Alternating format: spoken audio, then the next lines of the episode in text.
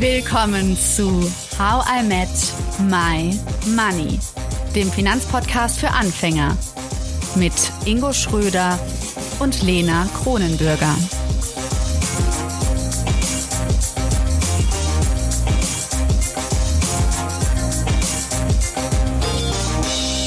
Hallo Lena. Hallo Ingo. Heute mal andersherum, oder? Und auch im ganz anderen Look. Du mit deiner coolen Snap. Wo hast du die denn her? Wo hast du die gefunden? Ich wusste noch nicht mal, dass das Snap heißt. ich habe eine Kork-Cap hier auf, die ich bei dir auf dem Tisch gefunden habe. Das heißt, du bist bei mir, stimmt. Ja, Du gut, bist, ne? ja, äh, also Überraschung an alle ZuhörerInnen. Äh, Wir machen heute eine gemeinsame Folge. Das heißt, wenn es sich manchmal so anhört, dass wir von links oder von rechts reden, dann hat das den Grund, dass wir hier zusammensitzen und nicht an den Dual-Podcast in Live gewöhnt sind, sondern einfach an Online-Aufnahmen gewöhnt sind. Ja. Wie findest du das, dass wir jetzt im Partnerlook so sind? Also wir sehen jetzt gleich aus, wir haben die gleiche Cappy an. Ich verstehe nicht, warum du zweimal die gleiche Cappy hier rumliegen hast. Aber ich, ja. Ich fand die Cork-Cappies besonders. Und ich bin so jemand, ich bestelle auch die gleiche Hose vom gleichen Anbieter in fünf verschiedenen Farben. Ich bin da einfach sehr praktisch orientiert. Wenn mir Dinge gefallen, dann bestelle ich sie eben so.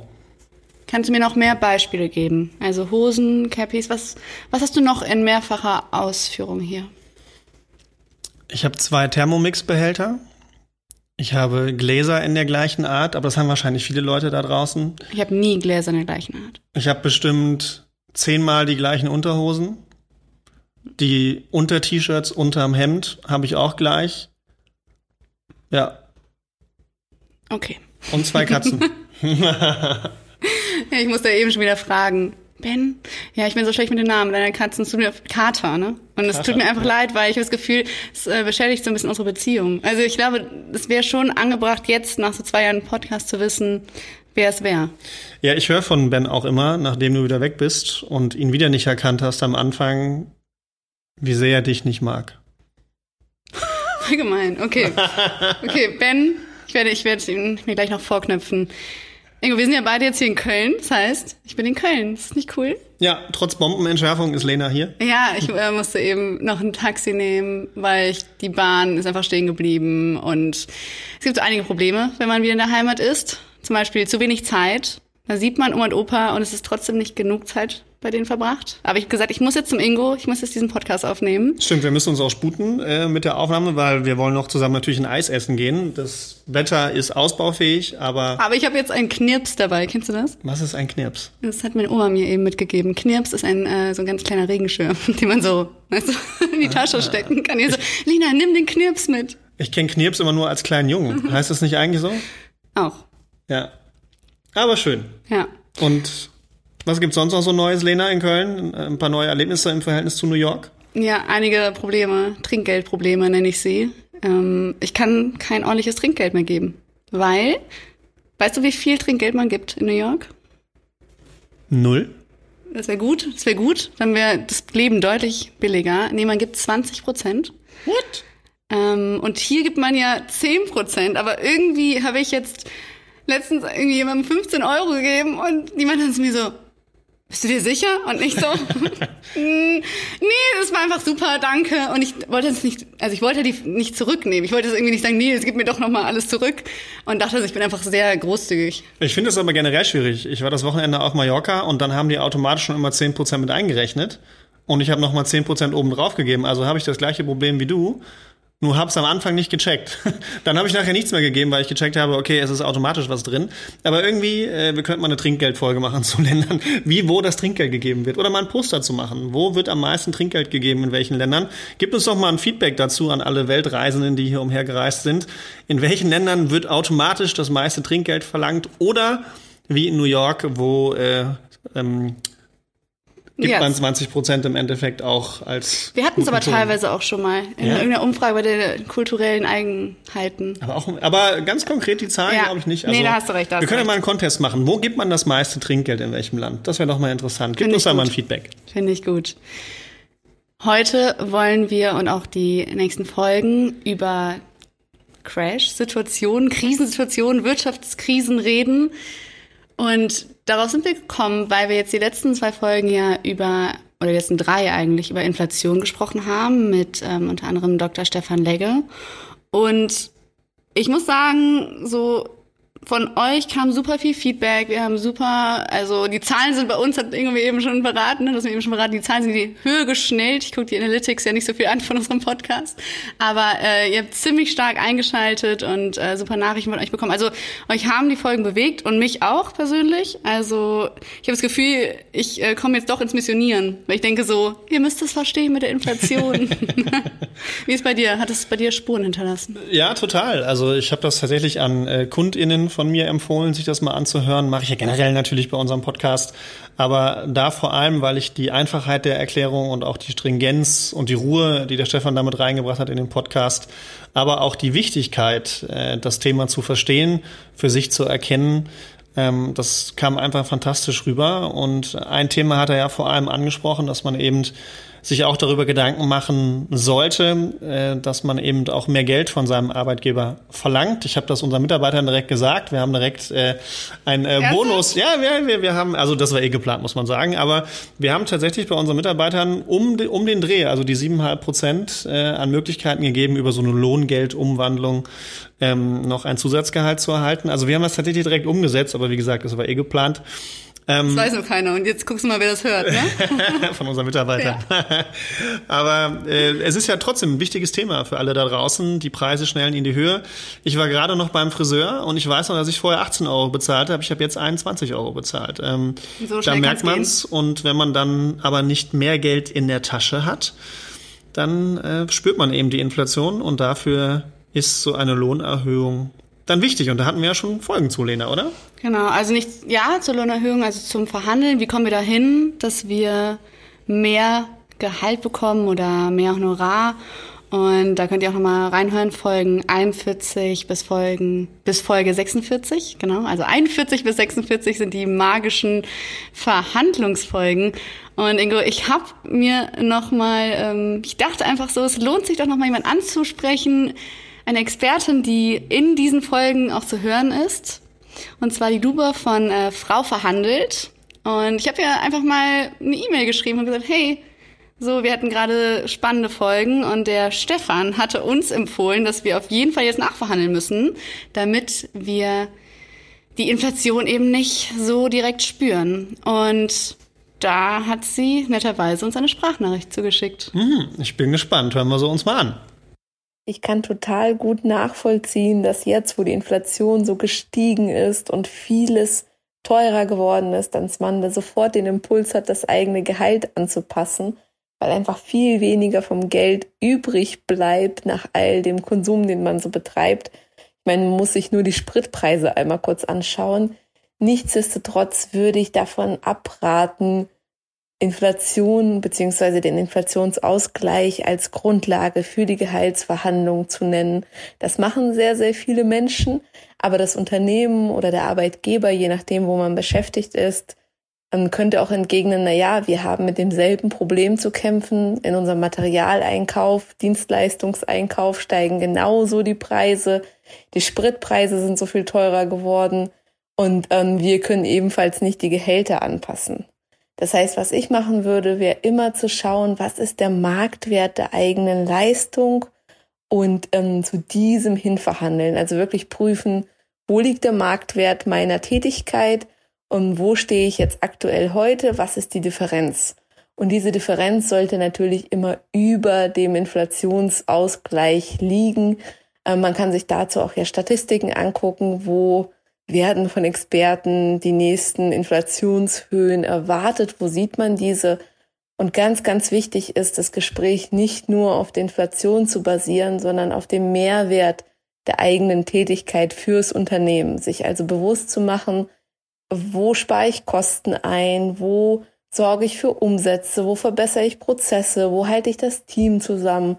Also wie schaffe ich Mehrwert für die Firma, warum lohnt es sich für die Firma, mein Gehalt anzuheben und dieses Gespräch wirklich proaktiv selbst zu suchen und auch extrem gut vorzubereiten. Meiner Erfahrung nach macht die Vorbereitung 80 Prozent des Verhandlungserfolgs aus. Falls du da Hilfe brauchst, komm gerne in mein kostenfreies Training. Dort zeige ich dir innerhalb von einer Stunde alles, was du brauchst, um erfolgreich zu verhandeln. Das kostet gar nichts und du findest das Training unter dem Link frauverhandelt.de slash Gratistraining. Ganz viel Erfolg beim Verhandeln und lass dich von dem Thema Inflation bitte nicht aufhalten. Natürlich solltest du die Inflation mit in deinem Gehalt gespiegelt bekommen, aber ich möchte dich davon abhalten, nur den Inflationsausgleich zu bekommen, sondern hin zu deinem Marktwert hinzuarbeiten. Wir haben heute erst eine ähm, Kursteilnehmerin gehabt, die zum Beispiel dann festgestellt hat, dass sie 50 Prozent zu wenig verdient hat. Das heißt, sie hat einen neuen Job, wo sie 50 Prozent mehr verdient. Und wenn sie nur den Inflationsausgleich gefordert hätte, dann wäre das natürlich viel weniger geworden.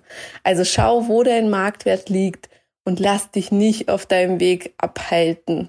Ja, also das war Luba von Frau Verhandelt. Packen wir euch auch in die Show Notes. Die hat da auch echt coole Kurse und auch einen kostenlosen Kurs für euch. Das lohnt sich auf jeden Fall. Ich muss trotzdem sagen, Ingo, hier, das hat mich überrascht jetzt irgendwie, weil vielleicht liegt es aber auch daran, dass wir die Verhandlungsreihe schon hatten und ich davon ausgehe, dass ihr alle und wir alle krasse Verhandler geworden sind. Oder meinst du, das wäre jetzt ein bisschen naiv? Ich glaube nicht, dass jede oder jeder von unseren ZuhörerInnen verhandelt hat. Ich finde es aber, was sie sagt, schon richtig. Man sollte jetzt nur, weil dieser Impuls der Inflation kommt, den wir ja auch aufgegriffen haben in den letzten Folgen, jetzt nicht nur deswegen verhandeln, sondern man sollte eben gut vorbereitet sein und trotzdem seinen eigenen Wert kennen. Also ich würde genau das unterstreichen, was sie sagt. Aber die Inflation und der, Kaufkraft, der Kaufkraftverlust, der jetzt entsteht, sollte ein nochmaliger Anreiz sein, und ein deutliches in den Arsch treten, dass man sich endlich jetzt mal seinem eigenen Wert bewusst ist und das dann auch angeht. Weil wenn man es nicht macht, dann ist der Impact eben noch größer, als wenn keine Inflation da gewesen mhm. wäre. Dann hätte ich zumindest mein, meine äh, Kaufkraft behalten, äh, hätte zwar nicht oder werde nicht dementsprechend meinem Wert bezahlt, aber jetzt kommt quasi noch ein zweiter Punkt hinzu. Also ich bin vielleicht schon unterbezahlt und jetzt kann ich für das Unterbezahlte mir noch weniger kaufen. Das ist ziemlich scheiße. Mhm. Deswegen sollte man das trotzdem auf jeden Fall angehen. Aber natürlich gut vorbereitet, wie Lubov auch sagt. Ja, ja, und ich meine, was Lubov uns auch damals in der Folge, als sie bei uns war, ähm, nahegebracht hat, diesen Marktwert zu kennen. Ich finde, das ist auf jeden Fall etwas, was man gerne vor sich herschiebt. Und ich glaube, was auch noch wichtig ist, wir haben ja auch gelernt, dass Inflation auch entsteht, weil eben nicht mehr genug Dienstleistungen vorhanden sind. Und ich könnte mir jetzt zum Beispiel bei uns im Unternehmen vorstellen, also bei unseren MitarbeiterInnen, wenn jetzt jemand sagt, hey, ich bringe denen den Mehrwert fürs Unternehmen oder ich habe jetzt die und die Idee und wir bringen vielleicht zusammen das und das Produkt neu raus, also wo man auch mehr Dienstleistung schafft, weil wir stellen ja fest oder wir haben festgestellt, das Geld ist ja da. Nur es wird auf bestimmte Produkte und Dienstleistungen konzentriert und dadurch steigen die Preise dafür. Aber an sich ist das Geld ja da, was die Leute ausgeben wollen. Und wenn man halt eben merkt, hey, ich bringe meinem Unternehmen den und den Wert in den und den Projekten, mit denen und den Umsatz und durch mich machen wir in den Projekten bei den Zielen äh, so und so viel Fortschritt, dass das wirklich trotz Inflation auch für das Unternehmen einen Mehrwert hat. Und wenn das Unternehmen natürlich, also mal als Beispiel, wenn du jetzt deine Umsätze für dich oder die Ziele, die du erreichst, im gleichen Maße steigern kannst wie die Inflation, dann ist es natürlich auch wieder aus meiner Sicht vollkommen berechtigt, auch das Thema Inflation da für dich erstmal als Aufhänger zu nehmen. Nicht als ersten Argumentationsgrund, aber ihn sicherlich an dritter oder vierter Stelle auch mal wirken zu lassen, nachdem man dann tatsächlich seine eigenen Vorteile und den Mehrwert äh, den man ins Unternehmen mit reinbringt, auch dargestellt hat. Weißt du, warum mich das ähm, irritiert hat? Weil ich hatte damals, habe ich dich gefragt, irgendwie, wie viel kann ich denn da irgendwie verlangen? Und dann bin ich so 10 Prozent und hast du mich doch ausgelacht. Weißt du das noch? Habe ich? Ich dachte schon. Ich dachte so 10 Prozent zu verlangen wäre ein bisschen frech. Und da vertue ich mich jetzt. Verlangen 10 Prozent mehr. Boah, ich mach's jetzt einfach. Ja, wild, wild, wild. Also ihr könnt euch merken, der Tipp von Stefan stimmt auf jeden Fall. Lohnerhöhung fordern, gerade jetzt aufgrund der Inflation, macht Sinn, aber habt Luaf im Ohr, nicht nur alleine mit der Inflation, sondern ähm, also nicht nur allein mit der Inflation argumentieren, sondern wirklich auch den Marktwert kennen und wirklich zu schauen, habe ich bisher eigentlich gut verhandelt oder muss ich jetzt richtig Gas geben? Genau. Und dann hatten wir noch über das Thema Investieren gesprochen, da auch nochmal, wenn man eben nicht nur sagt, ich äh, habe jetzt, äh, also ich brauche mehr Geld, ich sollte mehr Geld haben, ich habe einen höheren Wert und ich kann mir deswegen auch weniger kaufen, aber wenn man dann auch mehr Geld hat, dann ist natürlich auch die Frage, was mache ich mit dem Geld oder wenn ich noch Geld auf den Konten liegen habe, was mache ich dann damit? Und da auch nochmal zur Erinnerung, unsere Folgen 14 bis 17, da haben wir über Aktien gesprochen, Folgen 20 bis 32 breit und tief über ETFs. Dann natürlich auch über Kryptos, Folgen 31 bis 39. Aber auch Immobilien haben wir ja gelernt, äh, wenn man Kredite hat und da die Inflation wirkt, also das Geld weniger wert wird, dann werden auch die Kredite weniger wert. Und äh, das sind die Folgen 82 bis 88. Und natürlich Katzenfutter wird auch teurer. Äh, ben stellt das gerade fest, indem er hier auf unseren Podcast-Tisch krabbelt und, und fleißig das Mikrofon bzw. den Halter beschnüffelt. Sehr süß. ja, gut, investieren, das eine. Das andere ist irgendwie, ja, die Kurse sind ziemlich im Keller. Mir kommt gerade so vor, als ob nicht jeder gerade Lust hat, sich an diesen Markt in den Markt reinzuschmeißen, gerade jetzt, wenn jemand noch nie investiert hat. Wie ähm, würdest du die aktuelle Lage gerade beschreiben, Ingo? Ja, also AnlegerInnen sind sehr pessimistisch, was das Thema Anlegen angeht. Man kann das messen. Ähm, es gibt zum Beispiel den Fear and Greed Index von äh, NBC, von CNBC, glaube ich, in Amerika ist es, wo halt äh, gemessen wird, äh, wie, wie ängstlich oder wie gierig sind die AnlegerInnen. Und man stellt dort tatsächlich gerade fest, dass die Angst sehr hoch ist, also dass viele eben nicht bereit sind zu investieren. Grundsätzlich muss das nicht schlecht sein. Also tendenziell, wenn viele AnlegerInnen davon überzeugt sind, dass es weiter runtergeht an den Kapitalmärkten oder dass man nicht investiert, dann ist es auch ab und zu mal ein Kontraindikator. Also wenn man sagt, es sind viele ängstlich, dann ist schon viel verkauft worden, viele wollen nicht kaufen. Ähm, das sind tatsächlich so, so Kontraindikatoren, davon spricht man manchmal, also wenn viele Leute ängstlich sind. Aber grundsätzlich stellt man eben fest, ich merke das auch bei KundInnen, auch bei Anfragen, die werden ticken weniger und ich bekomme häufig eben die Nachfrage, sollte man jetzt investieren oder nicht. Und wenn man so die aktuelle Lage zusammenfasst, dann hat man natürlich einmal den Ukraine-Russland-Konflikt. Darüber hat man ja auch schon ausgiebig gesprochen. Konflikt ist gut. Ja, ja. Krieg. Mhm. Ähm, dann daraus oder daher auch ausgelöst eben einerseits äh, das Inflationsproblem, was wir auch angesprochen hatten, sprich die künstliche äh, Verknappung, äh, die da, da, dadurch bei Energiepreisen entsteht. Wir haben aber auch die lokalen Lockdowns in China, wobei sie gar nicht so lokal sind. Also bis äh, letzte Woche waren noch 75 Prozent der Regionen, die für das BIP, also für das Bruttoinlandsprodukt in, in China zuständig sind, 75 Prozent davon waren geschlossen im Lockdown. Das heißt, äh, die chinesische Wirtschaft wurde komplett runtergefahren. Und äh, man kann sich mal, ihr könnt einfach mal googeln, äh, Hafen Shanghai und dann mal bei Bilder gucken. Dann habt ihr so schöne Maps und Karten, wie viel Schiffe vor dem Hafen in Shanghai gerade liegen zum Beispiel. Und dadurch äh, kommt natürlich der Welthandel aus der Richtung von China, was ja eben die zweitgrößte Wirtschaft der Welt ist, zum Erliegen in gewissen Teilen. Und dadurch wird die Lieferkettenknappheit, die Produktknappheit, gerade zum Beispiel auch bei Chips, das hört man ja auch immer wieder, noch weiter befeuert. Mhm. Und eben auch durch die Ukraine, durch die Energiepreise, durch die Lockdowns, die Inflation.